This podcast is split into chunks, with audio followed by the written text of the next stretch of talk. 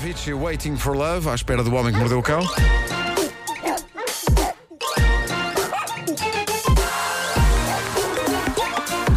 O homem que mordeu o cão. Título deste episódio: O cérebro de um condutor numa máquina de lavar.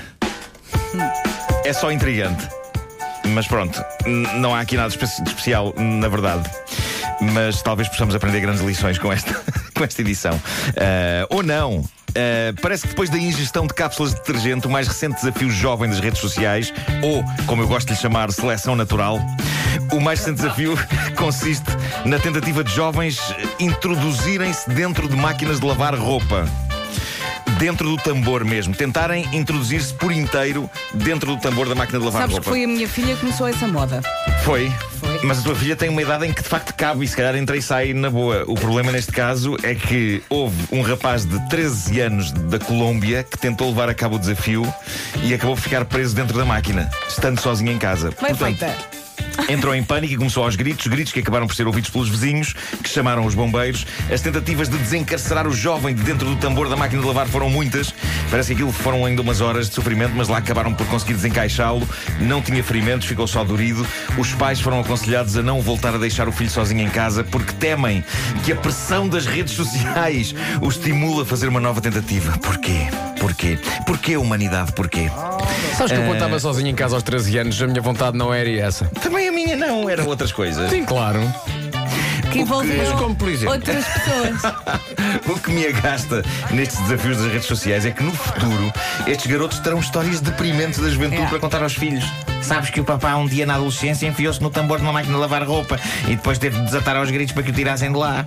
Pá, tristíssimo.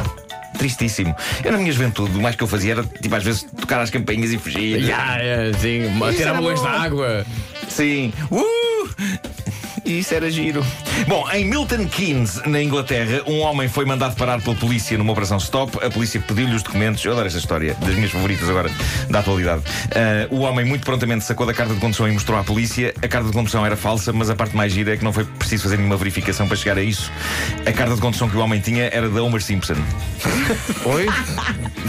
Era Homer Simpson. O amarelo chefe de família da lendária série animada Os Simpsons. A fotografia era do Homer, o nome na carta era o de Homer J. Simpson, a assinatura dizia Homer J. Simpson e a morada era de Springfield, da cidade dos Simpsons. Eu não aguento. Pá, isso é extraordinário. Mas eu gosto da franqueza disto. Isso é eu gosto, o homem nem sequer hesitou. A polícia apareceu e ele. Epá, eu imagino que o condutor percebeu de imediato. Ok, olha, algum dia tinha de ser e esta fantasada tinha de chegar ao fim. Mas foi bom, foi bom. Tome lá, seu guarda, aqui está.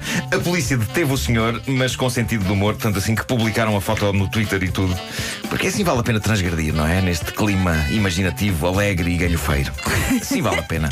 Bom. Isto é incrível. De vez em quando nós sabemos histórias de pessoas que vão ao dentista e acontece um engano e é arrancado um dente errado. Não no meu dentista, que é o maior. É o do Vasco também. Bom dia, Fernando e Débora. Tudo bom? mas, mas pronto, não é um engano improvável este do Ah, tirou-me o dente errado. Agora, chega do Quénia uma notícia que é uns patamares acima deste engano. Isto passou-se num hospital. A enfermeira entra na sala de espera, diz o nome do próximo paciente e há um senhor que se levanta e lá vai ele. Lá vai ele para ser operado ao cérebro por engano.